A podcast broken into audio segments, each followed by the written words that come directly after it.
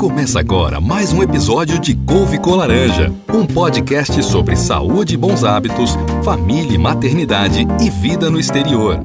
Gravado direto de Houston, Texas, por Glauber Roger e Letícia Pimentel, um casal de brasileiros que decidiu compartilhar suas aventuras na terra do Tio Sam. Boa tarde, pessoal. Sejam bem-vindos a mais um episódio do Couve com Laranja Podcast. Hoje, novamente, com o Couve Pai. Nesse momento, eu estou voltando do trabalho, são 5 horas da tarde, saindo um pouquinho mais tarde do trabalho hoje. Mas o sol tá muito bonito, apesar do frio de inverno aqui, o sol tá gostoso e, e vamos para casa para curtir a presença da, da esposa e da filhinha linda. Bom, hoje o, o tema é contar uma experiência que aconteceu com a gente na semana passada e infelizmente é muito comum e do nosso lado, felizmente, o final dela foi feliz. É, para quem já viu lá no nosso site, na semana passada a gente perdeu o nosso cachorrinho. Na verdade, a gente não perdeu, foi ele que fugiu. Uh, o Charlie, vocês já devem ter visto posts sobre ele, lá como foi o processo de vinda dele e da Olivia, a nossa vira-latinha, aqui para os Estados Unidos. Uh, o Charlie não é castrado, eu nunca quis castrá-lo porque é, eu sempre quis ter um cachorrinho da raça dele, que é o, o cachorrinho do Ig, o Westy. E, e eu falei, não, eu não quero castrá-lo porque eu quero que ele tenha um, um filhotinho e a gente sempre vai ter um Westy com a gente. E naturalmente, pelo fato de não ser castrado, ele é bem ativo, ele gosta de correr atrás de fêmeas, ele gosta de se aventurar, gosta de mostrar que ele é quem manda no pedaço. Às vezes ele quer mandar até mais do que eu, ele me provoca bastante. Mas enfim, ele não sei se na vizinhança tem muitas fêmeas e ele sente o cheiro e quer ir atrás delas. E resumindo, na semana passada a gente colocou o Charlie lá pra, no, no nosso backyard e ele estava brincando lá. E já fazia alguns dias que a gente não saía para passear por causa de um tempo meio chuvoso. E ele resolveu sair. E, mas tudo a gente tem, tem, tem cerca de madeira ali em volta da casa, né? Todas as casas são separadas por essas cerquinhas de madeira. Mas o que, que ele fez para passar? Ele resolveu cavar. Começou a cavar a grama, cavar, destruiu a grama, virou terra, continuou cavando a terra e conseguiu fazer um, um, uma passagem que passava só o corpinho dele e ele conseguiu escapar. E mais ou menos uma meia hora depois que a couve-mãe percebeu que isso tinha acontecido, e ela me ligou na, na mesma hora, eu estava no trabalho, e ela falou desesperada: O Charlie sumiu, eu já saí na rua, já gritei pelo nome dele. Ele sumiu, dessa vez é sério.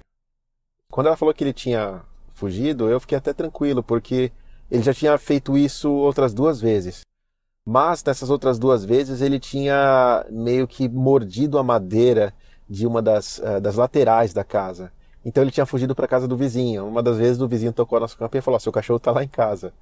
E aí o que, que acontece? A gente vai para o Home Depot compra só a madeirinha que, que ele arrebentou e, e coloca lá no lugar. Para vocês terem uma ideia, é só acessar o, o, nosso post no site que fala sobre os cachorros, que ele tem uma foto. Inclusive, esse, esse post que a gente fala sobre essa fuga do Charlie também tem uma foto de como ficou a, a cerca. Bom, mas dessa vez realmente o negócio foi complicado, ele fugiu mesmo.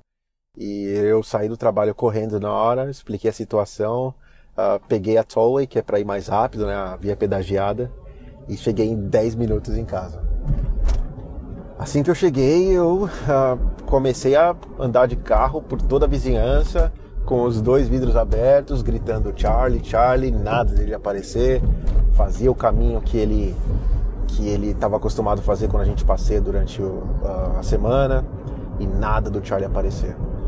A couve-mãe já estava desesperada, chorando e eu falei, ah, vamos dividir, eu corro pelo bairro atrás dele e você acesse os sites que tem esse tipo de serviço de cachorros perdidos, coloca a foto dele no Facebook para a galera que mora na região ter acesso, manda um e-mail também pro, pro, pro centro comunitário da, da nossa região. Uma hora ele tem que aparecer. Só que o nosso medo era de que o pior pudesse acontecer, que ele ser atropelado e morrer.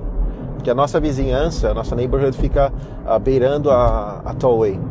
Então, dependendo do caminho que ele escolhesse, se ele escolhesse o lado da rodovia, o, o risco seria muito grande. Infelizmente é muito comum, é muito comum ver muitos animais mortos aqui. É, é muito triste, né? Pra gente que é apaixonado por animais, é, é muito chato ver. A gente já viu cachorro, gato, esquilo. É, é inevitável que aconteçam muitos atropelamentos. Afinal, as cidades vão crescendo e o espaço dos animais vai diminuindo. Bom, mas enfim, uh, eu revirei por umas duas horas o nosso bairro, fui até a rodovia, mesmo que fosse o pior, eu tinha que ter uma, uma notícia dele, né? Já estava desesperado também. Uh, eu encontrei uma vizinha nossa, uma vizinha bem, bem legal, ela tem cachorro também. E ela falou, olhou para mim, uh, falou assim, bem tranquila, fica tranquila que a gente vai achar seu cachorro, tá? Daqui a pouquinho eu vou sair, vou dar uma volta também. E fica tranquilo que ele vai aparecer. Eu estranhei a, a calma dela, porque na hora eu estava desesperado, mas eu agradeci e fui para casa, conversei um pouco com a Mãe, é, procurei a documentação do Charlie para colocar o número do microchip dele nos sites também para facilitar caso alguém tivesse o encontrado. E mas resumindo, depois de alguns mais uma meia hora, deu duas horas, duas horas e meia no total, a, tocou o telefone da Couve Mãe e era essa nossa vizinha perguntando: Ó, esse seu cachorro é branco, uh, tem uma coleira azul e, e, tem rabo? Aí eu falei: Sim. Né? E era ele. Ele estava tipo no final da nossa vizinhança, sei lá, quase um quilômetro da nossa casa. E, e aí eu entrei no carro correndo e fui até onde ela estava. Ela tinha ido passear com, uma, com a cachorrinha dela, a Zoe. E não sei se o Charlie sentiu o cheiro e estavam próximos. Só que ele não queria se aproximar muito, então por isso que ela ligou e eu corri para lá. Quando eu cheguei lá, o Charlie me viu, ele veio correndo na minha direção. Ah, eu não sabia se ele veio correndo na minha direção porque ele perdeu o caminho de casa ou se apenas ficou feliz por ter me visto, mas ele estava, para quem conhece um S, ele é, é o cachorro mais branco que existe. E ele estava imundo, muito, muito sujo. E não era só de ter cavado ali a, e passado embaixo da cerca. Uh, ele estava sujo de ter andado por lugares que não eram muito. que a grama era mais alta, próximo do lago que tem perto de casa. Então eu, eu tendo a, a acreditar que, que ele se perdeu. Mas graças a Deus e a ajuda da nossa querida vizinha, o Charlie apareceu e, e a gente conseguiu logo já atualizar o post no Facebook agradecendo todo mundo pela, pelas orações e pelas atitudes em querer achar o Charlie. Mas foi difícil. Quem já tem acompanhado o nosso site viu como todo o esforço que a gente teve para trazê-los para cá. É, os dois vieram do Brasil e já estão com a gente há oito anos, então fazem mesmo parte da família. E, e só de pensar nessa possibilidade, olha, desculpa interromper aqui, mas eu acabei de passar por um bichinho morto aqui. Que triste, que triste. É, realmente é muito chato ter que ver isso na, nas rodovias aqui perto de casa. Bom, mas enfim, uh, graças a Deus o Charlie está de volta em casa. E no final do post eu falei sobre como evitar que isso aconteça. Primeiro, é, tenha sempre o seu cachorro com a tag e microchipado. Em qualquer lugar do mundo. Os, no, os nossos foram microchipados no Brasil, então vocês podem fazer isso, não é caro. É, que se alguém uh, de boa índole encontrar, vai levar para um veterinário, o veterinário vai passar o, o leitor e vai mostrar todos os dados lá, seu endereço, seu telefone, é tranquilo. Cadastre em sites sérios de animais. As suas casas, uh, se vocês tiverem uma cerca de madeira, uh, vejam a qualidade da madeira, porque é, é natural que com o tempo passando, muita chuva, sol, ação do tempo, vai fazendo com que a madeira não fique tão resistente, ela começa a quebrar aos poucos. E o cachorro percebe isso. Então ele vê que a madeira está mais frágil, ele começa a arranhar, a morder, a usar a patinha dele. E com o Charlie, duas vezes ele já conseguiu fazer isso.